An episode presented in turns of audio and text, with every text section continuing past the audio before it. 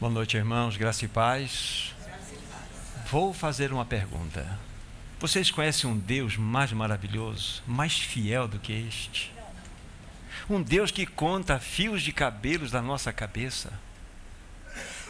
Um Deus que não permite que um pardal caia sem o consentimento dele. Que Deus maravilhoso nós temos. É emocionante louvar esse nosso amado Deus. Nas Escrituras Sagradas nós temos a expressão não temas, e nós encontramos esta expressão e as suas variantes, obviamente, 366 vezes. É uma para o ano bissexto. A cada manhã você pode ser despertado com o falar do Senhor no teu coração. Não temas. Não temas, eu sou aquele que te guarda. Sou aquele que te guia Ai, que Senhor maravilhoso nós temos! Que Senhor poderoso! Por isso que quando nós cantamos cânticos como este, de Sua fidelidade, apresentando-nos essa maravilhosa e gloriosa realidade, Ele é um Deus fiel. Então, para que temer? Não temas. Ele cuida do seu coração, ele cuida dos seus anseios. Ele é aquele que tem um projeto de vida para você. Ele tem planos para você. Então, se aqui nós estamos reunidos, é por misericórdia dele. E como o nosso irmão muito bem falou na introdução, quando ele reúne seu povo, ele deseja falar, ele deseja comunicar no coração de cada um de nós a sua palavra. Então que os nossos corações sejam como aquela terra, né, que foi revirada, preparada para receber a boa semente. E que nós sejamos como que Maria, lá em Betânia, vocês se lembram? Quando Jesus, chegando na casa dela, de Marta, sua irmã, e de Lázaro, ela escolheu a boa parte. Ela sentou-se aos pés do Senhor para contemplar a face bela do nosso amado, mas também os seus ouvidos estavam atentos para ouvir o seu falar. Que este seja o nosso coração nessa noite. Que esta seja a realidade de cada um de nós que o Espírito Santo, que já está em nós e entre nós, realize o seu ministério de revelar mais Cristo no nosso coração. Que precioso é estar reunido debaixo desse precioso nome. Vamos orar e vamos prosseguir. Nosso amado Pai, queremos mencionar in, inicialmente que a tua palavra é doce como mel ela adoça nossa alma, ela nos consola, ela nos conforta, ela nos exorta também. A tua palavra nos guia, a tua palavra nos mostra a tua beleza. Então, o que te pedimos nessa noite é que tu abras a tua palavra para nós. Nós precisamos que ela seja aberta por ti mesmo, pelo Espírito Santo, para que ao chegar em nossos corações, esta palavra ela possa ser traduzida em vida, em prática. Abençoa cada irmão, cada irmã, cada família que aqui se encontra. Abençoa todos aqueles que ouvem o teu falar. Nós oramos no precioso nome de Jesus, contando com o socorro do Espírito Santo. Amém. Vamos abrir nossas Bíblias, livro de Filipenses, capítulo 3. Filipenses, capítulo 3. Aqui vamos ler uma pequena porção, iniciando no versículo 12, indo até o verso 14. Repetindo Filipenses 3, 12 a 14. Não que eu o tenha já recebido, ou tenha já obtido a perfeição, mas prossigo para conquistar aquilo para o que também fui conquistado por Cristo Jesus.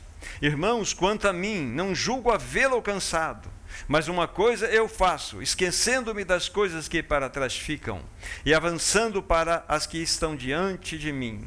Prossigo para o alvo, para o prêmio da soberana vocação de Deus em Cristo Jesus.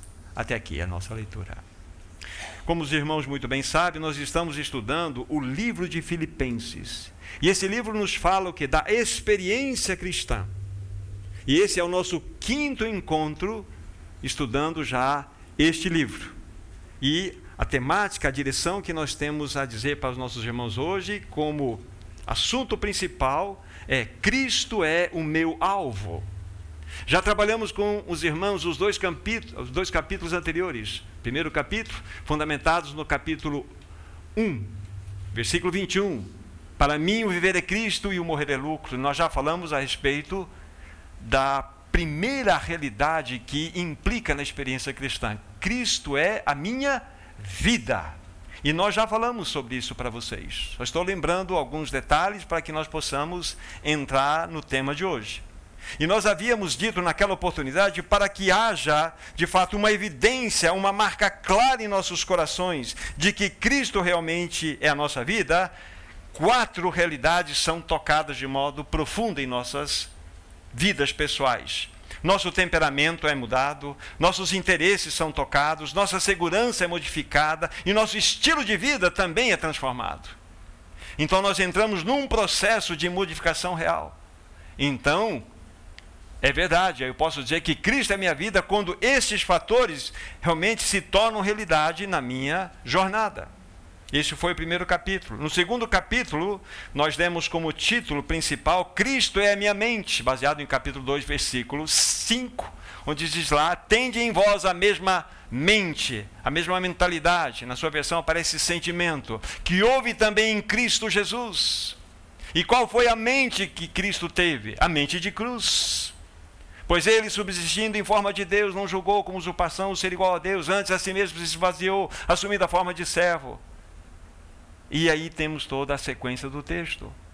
E nós havíamos dito e pontuado, e novamente eu chamo a atenção, que esta é uma das realidades mais significativas para o povo de Deus. É perfeitamente possível nós termos a vida de Cristo e sermos governados por uma mente caída.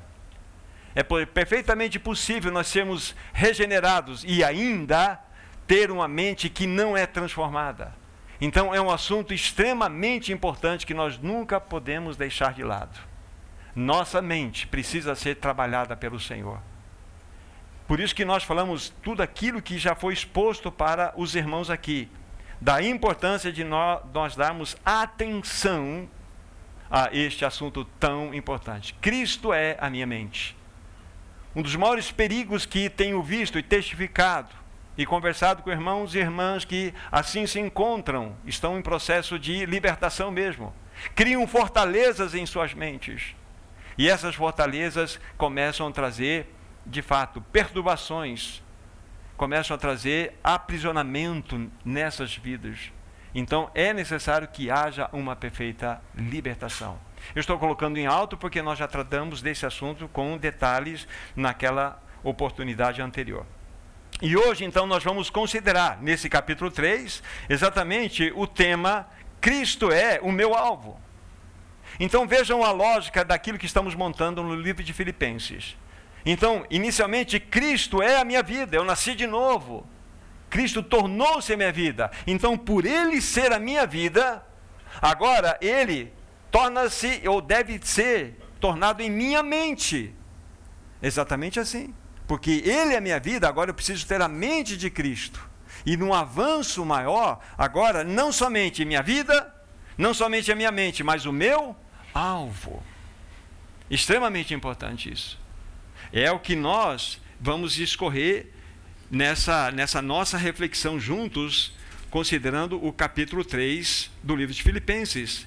Então, repetindo, por ele ser a minha vida, por ele ser de fato, a minha mente está num processo. Agora podemos prosseguir para o alvo. Agora entramos num estágio de progresso espiritual. É exatamente nesse momento que nós vamos avançar espiritualmente. Vamos avançar em Cristo, vamos crescer em santificação. Esta é a realidade que nós devemos experimentar. Nós podemos dizer que estamos avançando rumo à maturidade. Coloque os olhos no texto que nós acabamos de ler, vou fazer o destaque de uma palavra, o versículo 14. Prossigo para o alvo, para o prêmio da soberana vocação de Deus que está em Cristo Jesus. Essa palavra soberana que aparece aqui, essa é uma palavra importante para nós, porque lá no seu original é traduzido da melhor forma ascensional. Então prossigo para o alvo, para o prêmio da ascensional vocação de Deus. Você sabe como que as plantas crescem? As plantas não crescem reto assim. As plantas crescem de modo helicoidal. Elas vão dando, to, andando em torno de si mesmas e vão crescendo. É assim que crescem as plantas. E o crescimento cristão tem essa qualificação. Tem este caminho. Nós crescemos desta forma, de maneira helicoidal, como se fosse como o nosso irmão Felipe, um tempo atrás ele deu um testemunho aqui a respeito de uma mensagem. Ele falou que nosso crescimento é como aquela escada caracol que você vai subindo os degraus e você é como se você visse o degrau anterior na sua passagem que você vai estar tendo em sua ascensão. Você passa pelas mesmas verdades, aquelas verdades ganham mais revelação e você vai se fortalecendo. Isso é crescimento espiritual. O conhecimento que nós tínhamos de Cristo como a nossa vida, no início da nossa jornada, a jornada era um, ele era a nossa vida, mas o conhecimento que nós temos dele agora como nossa vida é totalmente outro. Nós estamos avançando, isso chama-se crescimento helicoidal, crescimento em caracol. É exatamente a proposta do capítulo 3 de Filipenses, é exatamente nos colocar em avanço à maturidade. Muito importante agora, nessa sequência daquilo que eu vou falar. Nós temos uma carreira para cumprir, irmãos. Lógico, se Cristo é minha vida, Cristo está tornando agora minha mente, e eu tenho um alvo, lógico, eu tenho uma carreira para atingir esse alvo. Eu vou chamar dois textos para que vocês abram comigo, por favor. Livro de Hebreus, capítulo 12. Livro de Hebreus, capítulo 12. E aqui nós vamos ler dois versículos, versículos 1 e 2. Lembre-se, nós estamos olhando agora textos que falam-nos que temos uma carreira a cumprir. Claro, se eu tenho um alvo a atingir, eu tenho uma carreira a percorrer. Vamos ler aqui versículos 1 e 2, Hebreus 12. Portanto, também nós, visto que temos a rodear-nos tão grande nuvem de testemunhas, desembaraçando-nos de todo o peso e do pecado, que tenazmente nos assedia, corramos com perseverança a carreira que nos está proposta, olhando firmemente para o Autor e Consumador da fé, Jesus, o qual, em troca da alegria que lhe estava proposta, suportou a cruz, não fazendo caso da ignomínia, e está sentado à destra no trono de Deus. Olha que texto precioso que nós temos aqui. Depois nós vamos ler um outro, mas eu quero já fazer uma, uma observação nesse texto aqui. Vocês perceberam que no final do versículo 1, o autor dessa carta está trazendo uma palavra de exortação para nós, para que nós nos desembaracemos de duas coisas aí: de todo peso, é uma coisa, e também do pecado. E esse pecado tenazmente nos assedia. Então, já encontramos dois obstáculos para que nós possamos avançar na nossa carreira e atingir o alvo: peso e pecado. Mas qual é a diferença entre um peso e um pecado? O peso não é necessariamente um pecado. O peso nada mais é do que uma distração que nós trazemos para a nossa própria vida. É uma distração. Vamos pegar um exemplo bem prático, fácil de nós entendermos. Nós vamos ter uma, uma corrida de 400 metros, 500 metros, um, quantos metros nós quisermos. É uma corrida de velocidade.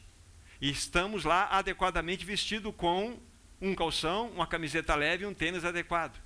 Aí aparece um corredor ao seu lado, de coturno, casaco de pele e capacete. Ele fez a inscrição. Ele pode correr? Pode. Mas ele já está em desvantagem, porque ele está com peso, ele está carregando uma carga que ele simplesmente está atrapalhando a sua, carreira, a sua carreira. Como é que ele vai atingir o alvo? Então, muitos de nós somos distraídos por esses pesos. Muitos de nós somos distraídos pelas situações que embaraçam a, a nossa jornada. Muito atento quando você quebrar quatro princípios que eu vou dizer para vocês aqui. Muito atento com isso.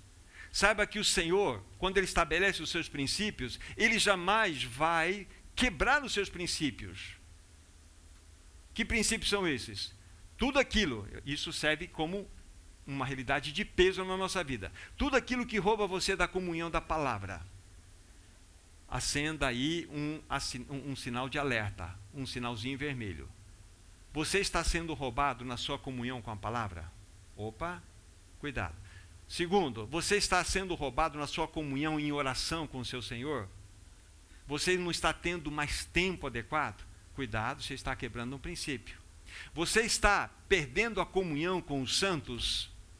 Você está quebrando outro princípio. Você está quebrando a comunhão com a sua família? Você está quebrando um quarto princípio. Deus jamais vai nos dar coisas que violentem os seus próprios princípios. Jamais. Isso torna-se peso.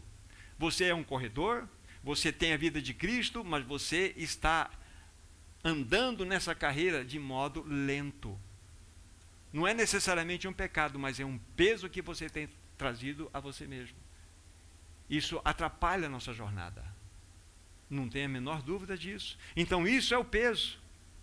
Então, nós devemos ser livres desse peso, não somente desse peso, mas também do pecado que tenazmente nos assedia. O pecado, ele nos paralisa. O pecado, ele realmente ele traz um, uma realidade de morte para nós. Quando nós não tratamos de pecados que acontecem no nosso coração, nós estamos rompidos em comunhão com o Senhor. Não há a menor dúvida disso. Então, se você tem alguma coisa a ser tratada, seja com quem for, estou falando agora de um assunto mais aberto, assunto de perdão. Você precisa tratar, porque isso chama-se pecado. E pecado paralisa. O pecado impede de você avançar a sua carreira. Você fica estagnado. Então consulte o seu coração. Há alguma coisa que realmente está lhe aprisionando? Há alguns aspectos relacionais que estão impedindo de você de avançar? Tem muitos irmãos e irmãs que em torno do seu coração tem arame farpado. Não permitem que as pessoas cheguem para serem tratadas. Isso é muito perigoso. Isso impede a sua jornada, impede de você avançar na sua carreira e como você vai atingir o alvo. Então, vimos, só olhando para esses dois versículos aqui, dois impedimentos para que nós não avancemos de modo adequado a nossa carreira. Então, como iremos atingir o alvo? Vamos para um outro texto, 1 Coríntios capítulo 9, 1 Coríntios capítulo 9, Paulo vai falar desse assunto também de uma outra forma. Versículos 24 a 27. 1 Coríntios 9, 24 a 27. Não sabeis vós que os que correm no estádio, todos na verdade incorrem, mas um só leva o prêmio? Correi de tal maneira que o alcanceis. Todo atleta em tudo se domina aqueles para alcançar uma coroa corruptível, nós, porém, a incorruptível. Assim corro também eu, não sem meta, assim luto, não como desferindo golpes no ar, mas esmurro o meu corpo e o reduzo à escravidão, para que, tendo pregado a outros, não venha eu mesmo a ser desqualificado. Olha que texto exortativo para nós. Que texto que deve pesar no nosso coração. Vocês perceberam aqui a maneira adequada que Paulo coloca que nós devemos participar de uma Olimpíada, de uma corrida. É exatamente com uma meta clara no nosso coração, com aquele, aquela disciplina necessária que convém ao bom atleta para que ele atinja o seu alvo. Do ponto de vista espiritual é a mesma coisa.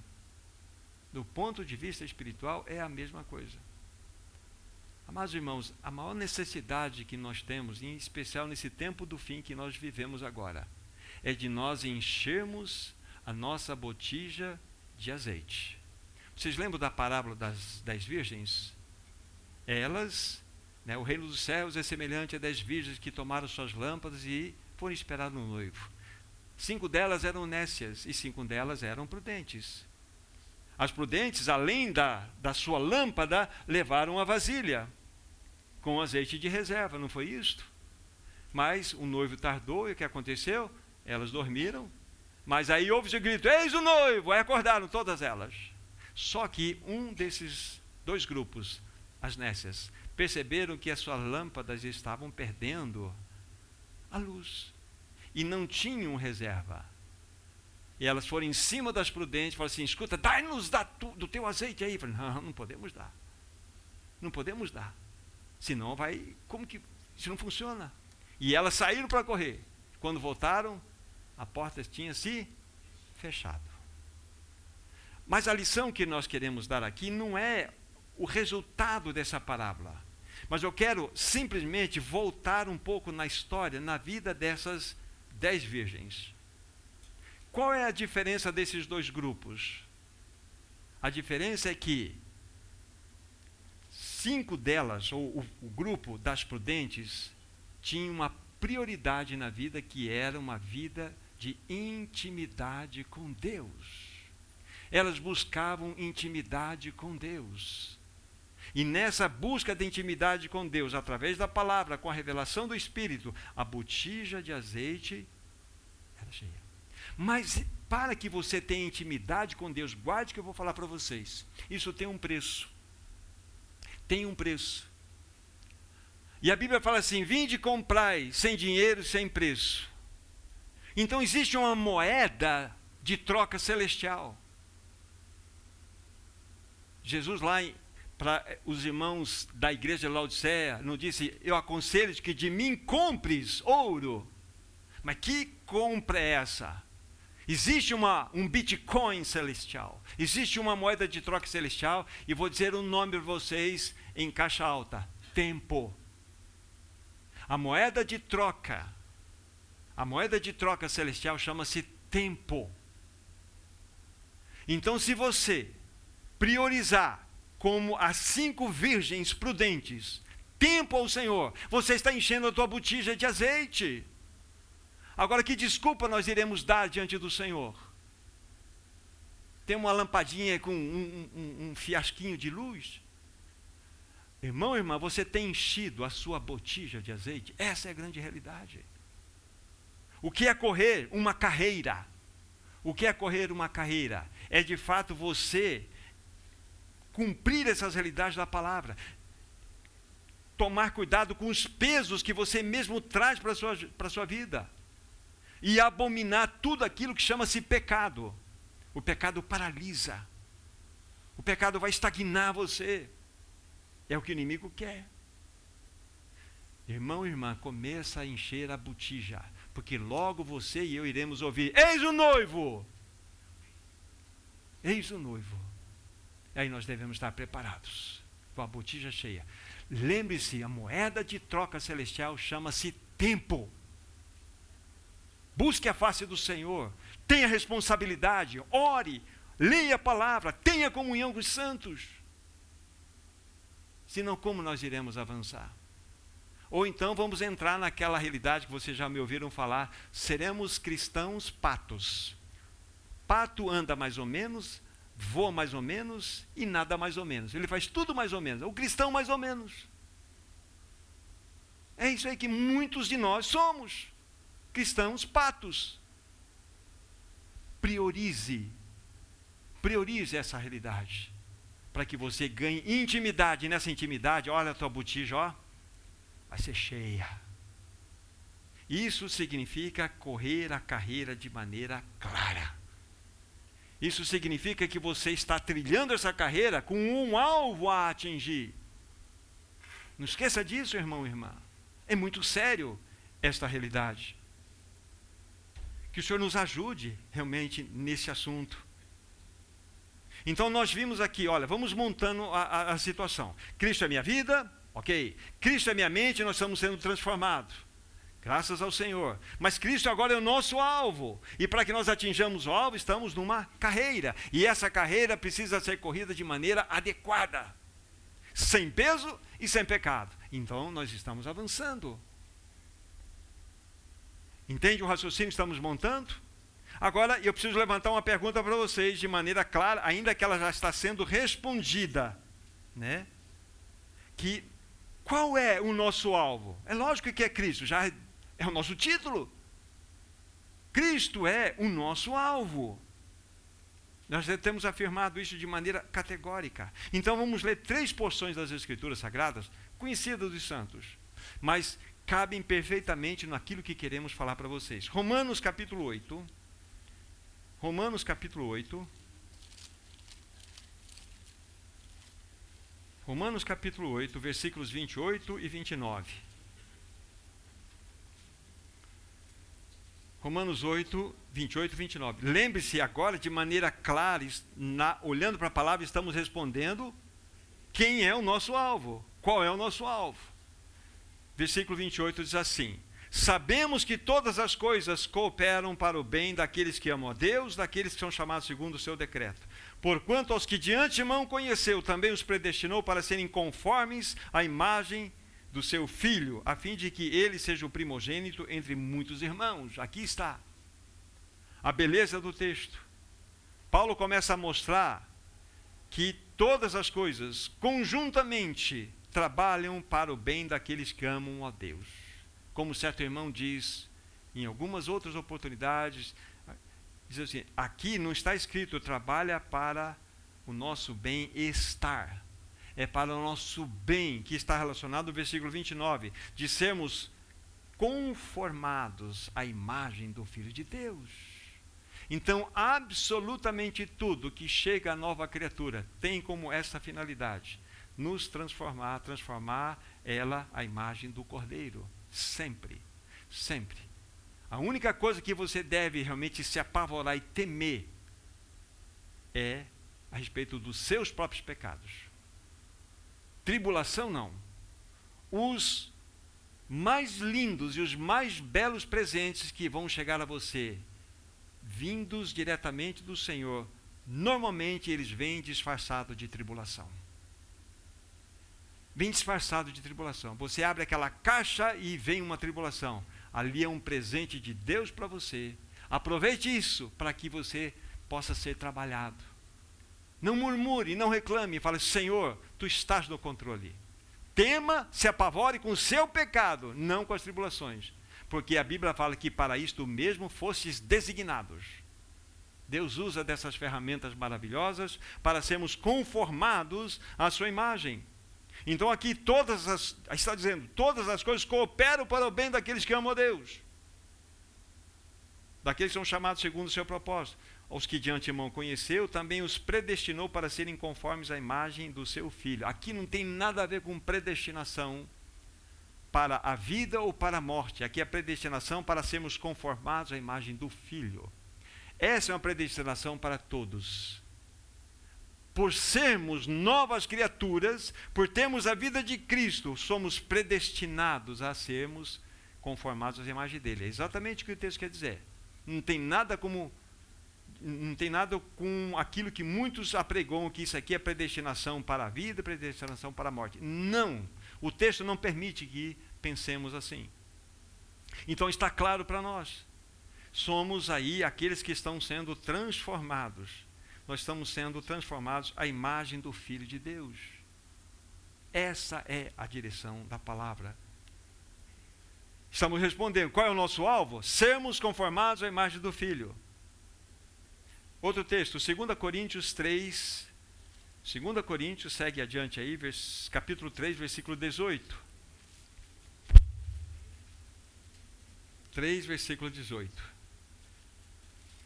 Diz assim: E todos nós, com o rosto desvendado, contemplando como por espelho a glória do Senhor, somos transformados de glória em glória na Sua própria imagem, como pelo Senhor o Espírito. O que a Bíblia está dizendo aqui, em outras palavras, indo diretamente no ponto que o Espírito quer trazer para nós é que nós estamos sendo transformados, é a mesma palavra de conformados que aparece lá em Romanos 8, 28, que nós vimos, e 29. Aqui é a palavra transformados, estamos sendo transformados de glória em glória à sua própria imagem. O irmão chamado Austin Sparks, quando ele considerou esse texto, ele fez uma seguinte observação pessoal dele. Ele colocou assim: estamos sendo transformados aqui de glória em glória, assim, de tribulação em tribulação, a sua própria imagem. Então você está em tribulação, meu irmão, minha irmã? Bem-vinda ao clube. Bem-vindos ao clube. Esse é o clube do cristão. É assim que nós somos transformados. É assim que nós somos conformados à imagem do Filho de Deus. Volto a falar: o que você tem que temer são os seus pecados. Tribulação não. E outra coisa, tribulação nunca nos afasta de Deus. Nunca nos afasta de Deus. Pecado nos afasta de Deus. A tribulação nos aproxima. A tribulação nos quebranta. A tribulação fala ao nosso coração. Nos molda isso é importante para o nosso coração. O Senhor quer quebrar a nossa dura serviço. O Senhor quer quebrar a nossa arrogância.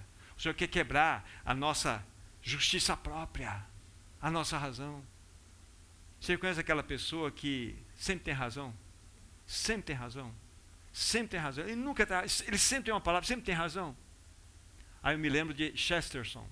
Ele falou o seguinte: louco é aquela pessoa que perdeu tudo menos a razão. Perdeu família, perdeu o esposo, perdeu o esposo, perdeu o filho, perdeu irmãos, perdeu, mas não perdeu a razão. Esse é o louco.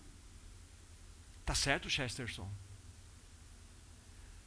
Meu velho pai, deixa eu repetir para alguns de vocês que nunca ouviram. Meu velho pai que está no Senhor fala assim: Meu filho, o diabo é astuto. falei, Por que, meu pai? Porque ele enche a pessoa de razão. É. E daí? E, e sabe o que, que é pior, meu filho? É que o, o, o, a pessoa vê, ela tem razão mesmo. Mas nós não vivemos da razão. Nós vivemos por Cristo. É, é um ensinamento interessante. Essa é a questão. Então, quando nós estamos caminhando, percorrendo essa carreira, nós devemos entender que o Senhor vai fazer os seus arranjos maravilhosos para que nós sejamos conformados à imagem do Filho de Deus. Tudo isso está associado a o que? Ao acréscimo de azeite na nossa botija. Nós precisamos ser diferentes na semana que vem daquilo que nós somos hoje, irmãos. Uma medida mais de Cristo tem que estar sendo formada em você e em mim. Senão, nós somos nada mais do que religiosos nos reunindo, aprendendo um pouco mais. Nós queremos ser aqueles que, pela palavra, somos confrontados e o Espírito faz os seus arranjos para que nós possamos aprender qual é o caminho da cruz. O caminho da cruz. Insiro esse pensamento aqui agora. O Espírito Santo vai arrumar situações na nossa vida. E ele vai permitir situações que nós vamos ser confrontados. E lembre-se, o caminho da cruz sempre será um caminho injusto. A cruz é injusta. Você toma a cruz quando você realmente está sendo ferido, quando você está sendo é, não, não compreendido. Aí você toma a cruz. Não é aquela história, desculpa de ser tão, tão antiquado e repetir as mesmas coisas como sempre. Aquela história, o meu marido é minha cruz, a minha esposa é minha cruz. Não é. Não é. Não é nada disso cruz sempre vai agir de modo injusto em nossa vida. Sempre. Essa é a realidade. Então nós precisamos entender que nessa carreira nós estamos sendo aí trabalhados pelo Senhor. Mais um texto, Atos dos Apóstolos, capítulo 20. Atos dos Apóstolos, capítulo 20. Apenas um único versículo. Veja o que Paulo, quando ele está se despedindo dos irmãos, né, de Éfeso, aqueles que eram os presbíteros, veja o que ele tem a dizer em um determinado momento. Atos 20, verso 24. A palavra de Deus diz assim: Porém, em nada considero a vida preciosa para mim mesmo, contanto que complete a minha carreira e o ministério que recebi do Senhor Jesus para testemunhar do Evangelho da graça de Deus. Preste bem atenção que está escrito aqui. Porém, em nada considero o que? A vida preciosa para mim mesmo, contanto que complete a minha carreira e o meu ministério. Então vamos colocar na perspectiva do apóstolo Paulo. Ele coloca vida preciosa, ele não considera vida preciosa e coloca sua carreira e seu ministério. O que Paulo exalta aqui mais? A sua vida, o seu a carreira e o ministério? Carreira e ministério. Eu não tenho a minha vida como que preciosa para mim mesmo, contanto que Então, Paulo tinha a sua carreira e seu ministério como mais importante do que a sua própria vida. Sabe por quê? Porque a vida não é nossa. A vida não é nossa, a vida é daquele que habita em nós. E Deus tem um projeto na sua vida, Deus tem um plano na sua vida, é o melhor. Não é aquele um que quando você vai orar, você puxa aquela folha e começa a falar: Senhor, se o Senhor fizer assim, assim, assim, se o Senhor fizer daquele jeito, olha, se o Senhor me abençoar daquela forma, se, o Senhor me livrar daquilo, a gente dá uma, uma, uma receita para Deus e fala assim: Deus, ó, pode fazer aqui que é garantido. Mas Deus não faz isso. Faz, Senhor, eu me entrego nas tuas mãos, porque tu tens o plano melhor. A tua vontade é boa, perfeita e agradável. Então, Senhor, aquilo que tu tens para mim é o que eu desejo. É assim. É difícil confiar, né? No invisível. É, ah, Senhor, entrego minha vida nas tuas mãos. Deixe-me contar. Perdoe falar dessa. É uma coisa, acho que eu nunca contei para vocês. Há muitos anos atrás, mas é, mas é ano mesmo. Acho que só o Abílio que vai lembrar de mim, que é da minha. O Abílio, o Antoniel, os anciãos assim, eles se lembram mais desses assuntos aqui, né? O que aconteceu? pequenininho, aí eu ouvi uma mensagem, estava, tinha já recém-convertido ao Senhor, e lá está o pregador, irmãos, vocês precisam se entregar nas mãos de Deus. Deus tem o melhor caminho para vocês. Mas eu quero dizer uma coisa para vocês: se Deus realmente tomar a conta da sua vida, Ele pode fazer o que Ele quiser. Ele pode te mandar para o Amazonas, inclusive. Mas aquilo me deu um nó. Eu falei, eu não quero ir para o Amazonas. Eu não vou para o Amazonas, meu Deus. Eu tinha tanta amizade, eu, eu frequentava os lugares, era tudo legal. Eu não vou, Senhor, vamos conversar mais sério. Eu tinha um medo de me entregar. Senhor, eu não vou me entregar nas tuas mãos. O Senhor vai me mandar para o Amazonas, eu sei disso. Eu tinha medo, sério. Olha, foi uma batalha que aconteceu comigo. Até que depois eu comecei a conhecer a vontade do Senhor. Conhecer a doçura da Sua palavra, como mel vem adoçar a nossa alma. Aí eu aprendi uma lição. É como se o Espírito falasse para mim: Thomas, você sabe qual é o melhor lugar desse universo para estar? Onde? No centro da vontade de Deus. Se Ele quiser te mandar para o Iraque, Ele vai te mandar para o Iraque. Se Ele quiser mandar para o meio do Amazonas, porque o centro da vontade dele é o lugar mais seguro desse universo. Mas Deus foi tão bom que não me mandou para o Amazonas, pelo menos até agora. Mas é assim. Quando nós conhecemos esse Deus maravilhoso, então nós entendemos que o Senhor tem uma carreira para nós. Ele tem de fato algo a dar a nós. Nós temos uma carreira, meu irmão, e ela será cumprida. A maior vergonha para mim e a maior vergonha para nós é chegarmos no fim e não ter completado a carreira.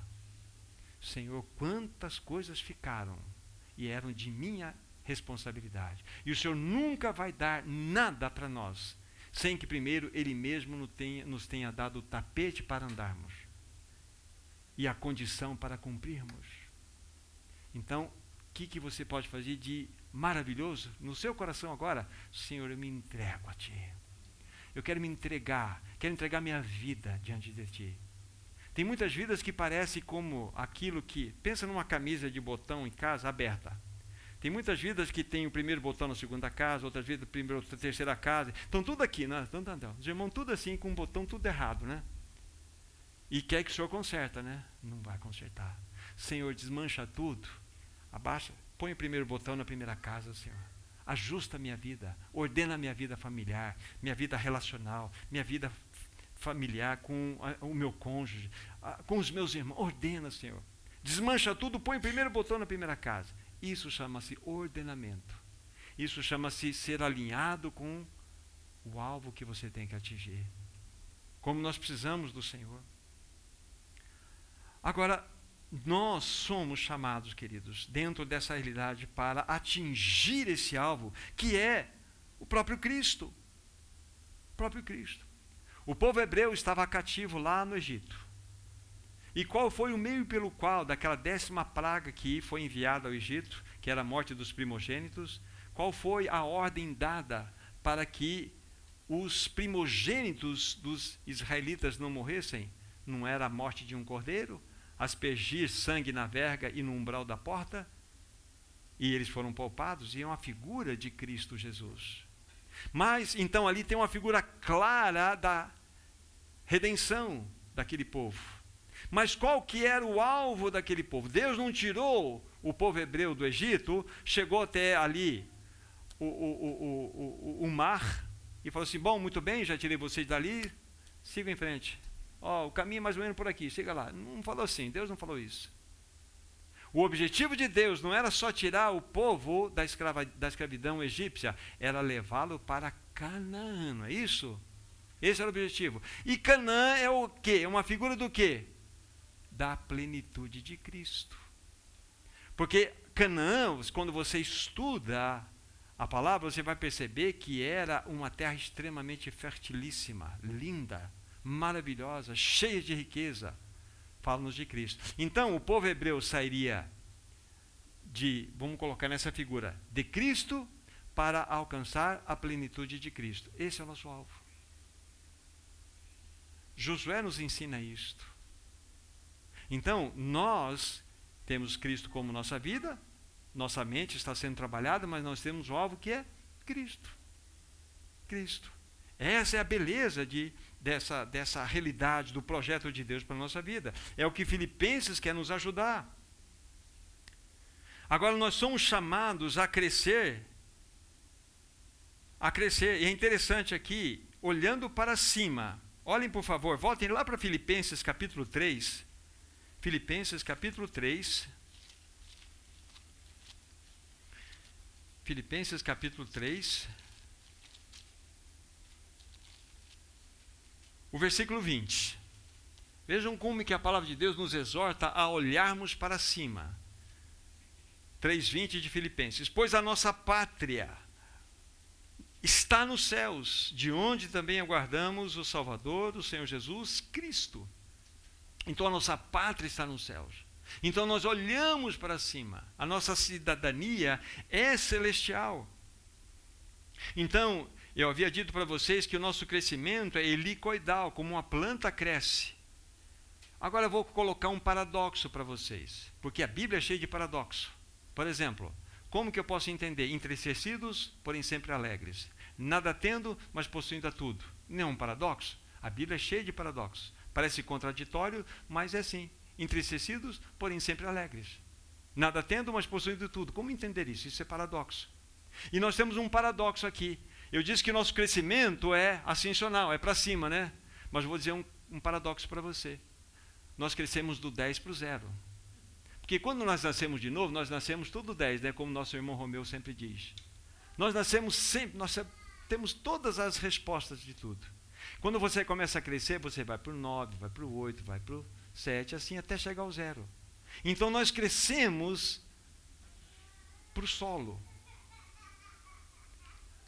Em João 3, verso 30 e 30, lá está escrito assim: convém que ele cresça e nós diminuamos. É uma palavra que está sendo dada eh, por João Batista em relação a Cristo, mas é um princípio. Convém que Cristo cresça e nós diminuamos. Então, o diminuir é o nosso crescimento. É o paradoxo. Então nós sempre crescemos assim. Porque nós somos cheios de nós mesmos, cheios de nossa vontade própria, cheios de nossas emoções desgovernadas, cheios de nossas mentes com pensamentos completamente malucos. Quando você começa a trilhar a sua carreira em direção ao alvo, quando a, a obra da cruz começa a operar em você, menos de você vai acontecendo menos da sua vontade, menos das suas emoções, da sua mente, você vai crescendo para baixo. E Cristo vai crescendo em você. Isso é crescimento espiritual. É o que a Bíblia está nos mostrando. Então, nessa carreira, o que está acontecendo é essa transformação de glória em glória, para que nós, de fato, sejamos conformados à imagem de Cristo Jesus. O cristão, na realidade, tem a vocação de trigo. A vocação de trigo. Como é que o, o trigo cresce diferentemente do joio? O trigo, que ele frutifica, então, na medida em que ele vai crescendo e seus cachos estão cheios dos grãos, duas coisas acontecem. Por causa dos cachos serem cheios, eles se inclinam, porque estão cheios. Isso chama-se humildade. Mas outra coisa acontece: as suas raízes naturalmente começam a se desprender da terra. O joio, contrariamente, que é igual ao trigo, em determinado momento, que não tem um fruto, ele cresce de maneira reta e suas raízes penetram no solo, agarrado ao solo. Esse é o falso cristão. É aquele que parece ser, parece estar crescendo, mas ele está ereto. Mas quando você frutifica, você inclina porque você tem humildade. E as tuas raízes estão desprendidas da terra. Então, o cristão tem a vocação de trigo. Agora vamos aqui fazer uma observação. Paulo já tinha Cristo como sua vida. Paulo, de fato, podia dizer que Cristo era sua mente também. Agora ele ansiava que Cristo fosse o seu alvo. Que coisa interessante. Que coisa interessante. Pegue em 1 João, por favor. 1 João, capítulo 3. 1 João, capítulo 3, versículos 1 e 2. Vamos fazer uma pergunta para esse texto aqui e depois vamos responder olhando para um outro texto. 1 João 3, versos 1 e 2. Vede que grande amor nos tem concedido o Pai, a ponto de sermos chamados filhos de Deus. E de fato somos filhos de Deus. E por essa razão o mundo não nos conhece, porque ou porquanto não o conheceu a ele mesmo. Amados, agora somos filhos de Deus. E ainda não se manifestou o que veremos de ser. Sabendo, sabemos que quando ele se manifestar, seremos semelhantes a ele, porque haveremos de vê-lo como ele é. Aí a gente fica pensando, dá um nozinho na cabeça aqui, porque, amados, agora somos filhos de Deus.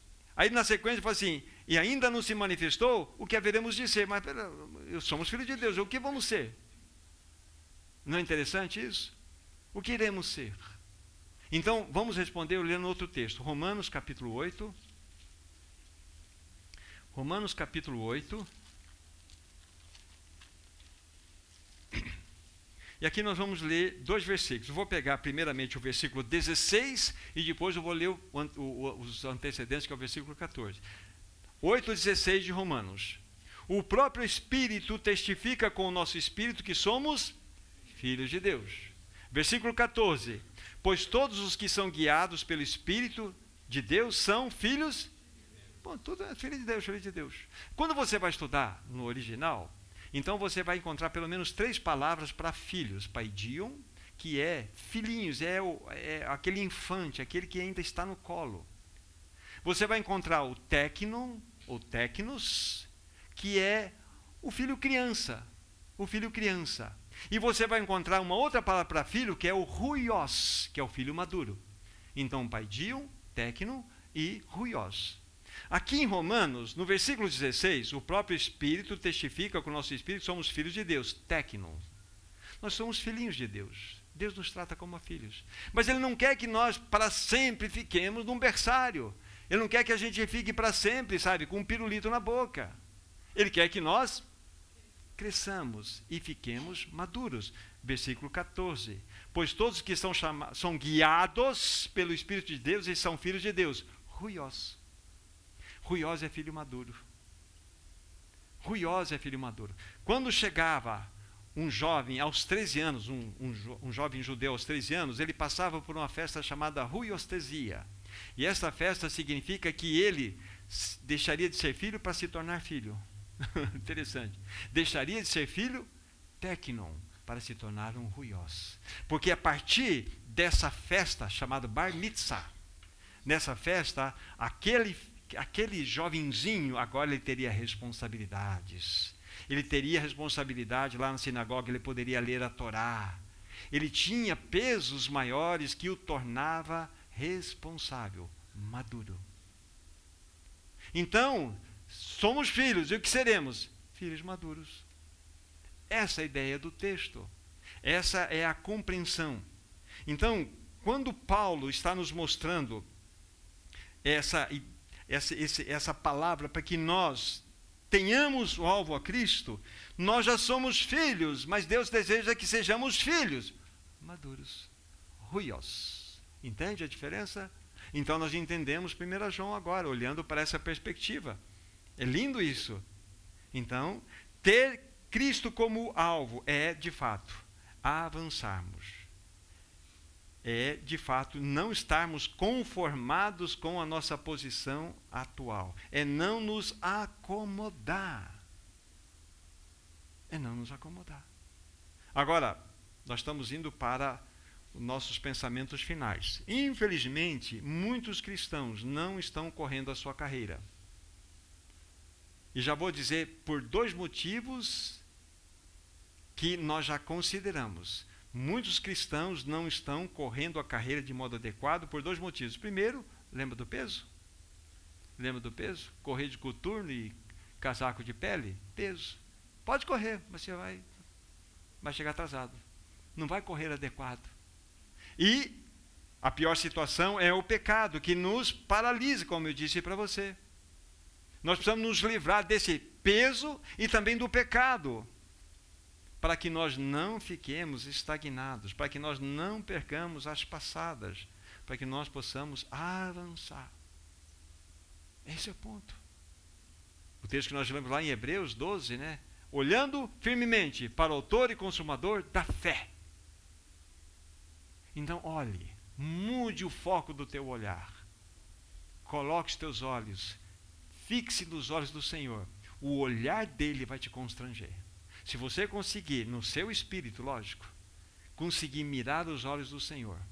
Você já recebeu aquele olhar assim do seu cônjuge, do seu filho? Ele não precisou falar nada, só te olhou. Ele, disse, ele, ele contou uma história para você? É. É assim o Senhor só de uma olhada, se você olhar no Senhor no Espírito, Ele vai falar assim. Ele vai olhar para você e falar assim, Senhor, já entendi. Assim. O Senhor deseja isso para nós, queridos. Ele deseja que nós avancemos, que nós tenhamos um crescimento ascensional. Mas eu vou colocar como último impeditivo aqui a nossa teimosia. Peguem, por favor, Salmo 32. Salmo 32. Salmo 32. Vamos ler o versículo 9 inicialmente. Não sejais como o cavalo ou a mula sem entendimento, os quais com freios e cabrestos são dominados, de outra sorte não te obedecem. Olha que texto. O salmista está aqui dando uma palavra dura, olhando para os nossos olhos.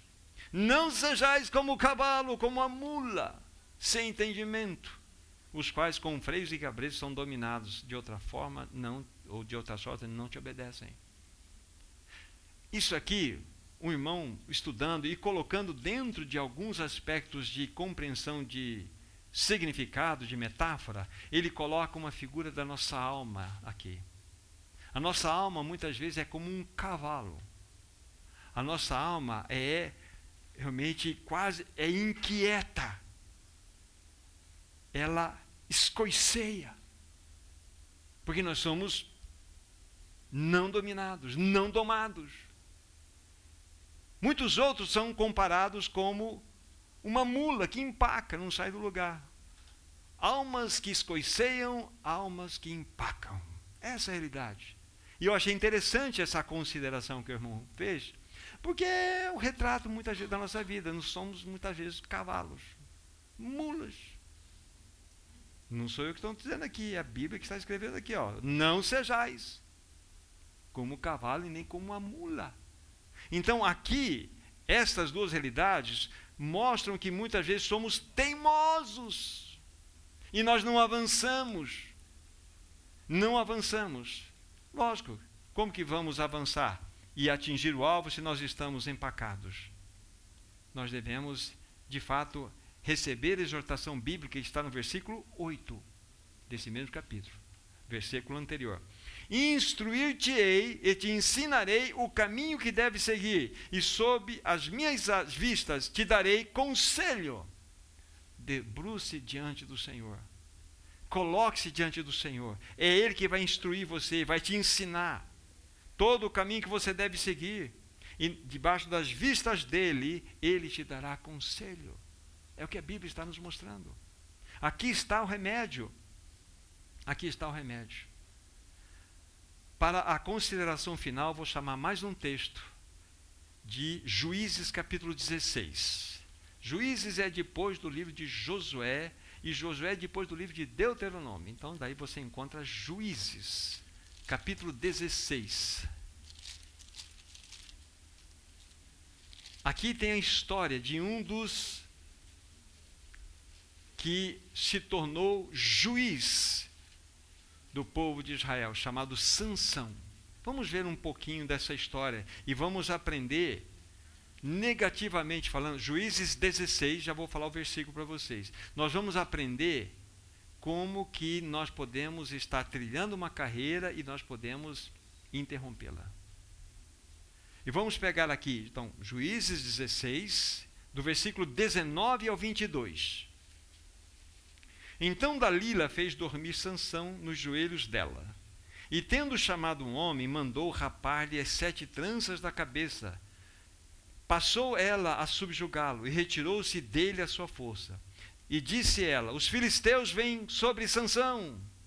Tendo ele despertado do seu sono, disse consigo mesmo: Sairei ainda esta vez, e, e como dantes me livrarei, porque ele não sabia, ainda que já o Senhor já se tinha retirado dele. Então os filisteus pegaram nele e lhe vazaram os olhos e lhe fizeram descer a Gaza e amarraram-no com duas cadeias de bronze e viravam um moinho no cárcere. Até aqui. Aqui está a história de Sansão, um juiz. E Sansão, ele era um nazireu. Nazireu era um homem apartado por Deus e havia aqui três realidades muito importantes que caracterizavam esse nazireu. Ele não podia beber vinho. Porque o vinho fala do prazer do homem. Era o prazer que o homem tinha. Então, o vinho era suprimido dele. Porque o único prazer, no caso do Nazireu, poderia ter vindo só do Senhor. Uma segunda realidade que o Nazireu tinha que cumprir: o seu cabelo nunca poderia ser cortado. Porque o cabelo falava da glória. Não podia ser cortado. E tinha sete tranças, como nós ouvimos. E um terceiro aspecto que o nazireu tinha que cumprir, ele não podia tocar mortos, jamais. Porque os mortos falam das afeições naturais do homem. Eram três designações para que o, o homem se tornasse nazireu e poderia ser usado por Deus, como Sansão foi. foi. Mas ele entrou num caminho de desvio, de apostasia. E aconteceu o que nós acabamos de descrever aqui. Vocês perceberam que a força de Sansão estava nos seus cabelos. Não foi isso? E isso nos fala de que naquelas tranças, naquela força, Sansão era um homem consagrado ao serviço de Deus. E quando ele perdeu essa consagração, ele perdeu as suas tranças. Qual foi a segunda perda que aconteceu com ele? Não vazaram os olhos dele? Ele perdeu a visão ele perdeu o rumo do alvo que ele tinha que andar. Ele perdeu. E qual foi a terceira situação que aconteceu? Colocaram ele para rodar moinho. Não é isso? Então ele não tinha mais um alvo a atingir, ele não tinha mais uma carreira a cumprir, porque ele perdeu a consagração, perdeu a visão celestial e não tem mais um alvo a atingir. Isso acontece com os cristãos. Quando nós perdemos a nossa consagração, quando nós não temos a nossa vida completamente colocada aos pés do Senhor. O que acontece é a nossa força se vai, a nossa consagração se vai, a sua visão se embaraça. Você fica como o povo de Israel por 40 anos andando em torno de si mesmo lá no deserto. Eles não andaram em linha reta no deserto. Eles atravessariam, né? E ficaram 40 anos assim, ó. Birutas, porque perderam. Quando nós perdemos a visão, nós perdemos o alvo. E se nós perdemos o alvo, nós ficamos rodando em círculo. Tem muitos cristãos rodando em círculo. Não sai do lugar. Não sai do lugar. Seus temperamentos não mudam, seus interesses não são tocados, não é verdade? Seus, a, a, a, o, seus, o seu estilo de vida não é transformado. a sua segurança não é mudada. E ficam andando em círculo. Não podemos entrar nesse caminho. Então, o caminho é para que nós olhemos essa situação de cena triste e nos posicionemos.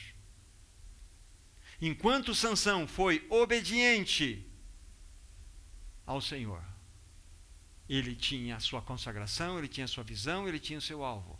Quando ele desobedeceu, entrando por caminhos inadequados, perdeu tudo.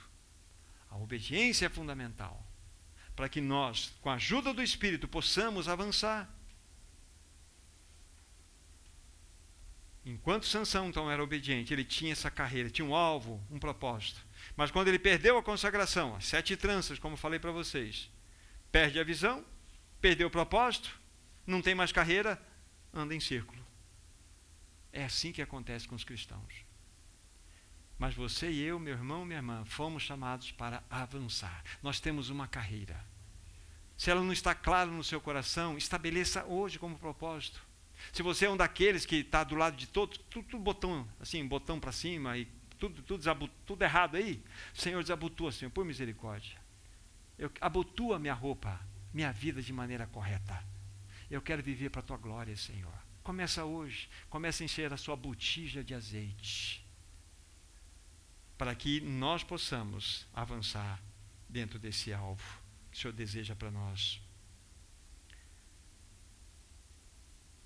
Que o Senhor nos ajude, que possamos tratar de modo claro de todas essas realidades aqui apresentadas, que possamos nos livrar dos pesos, tratar com os pecados e deixar de ser teimoso, para que o Senhor possa avançar em nós Depois vocês vão ler, eu falei que era o último texto, não vou ler o outro agora. Vocês vão ler Filipenses capítulo 3. Lá, mas esse é depois, do versículo 8 a 10. Vocês vão verificar a sublimidade que o apóstolo Paulo alcançou. Ele considerou tudo como esterco, tudo como perda para ganhar a Cristo. Ele tinha um alvo: Cristo Jesus. Deve ser o teu alvo, deve ser o meu alvo. O Senhor nos ajude, queridos irmãos, na, na oportunidade que nós teremos quando o Senhor assim criá-la. Nós vamos estar considerando então o último capítulo, o capítulo 4, e nós vamos falar de Cristo é a nossa suficiência. Cristo é minha vida, Cristo é minha mente, Cristo é meu alvo, mas Cristo é minha suficiência. Saímos de Cristo, vamos chegar em Cristo. Então que o Senhor nos ajude. Senhor, abençoe a Sua palavra em nosso coração. Vamos orar. Maravilhoso e querido Pai, o que nós te pedimos com a boca no pó é ajuda-nos a correr a nossa carreira. Ajuda-nos a livrar de todo o peso que impede que avancemos.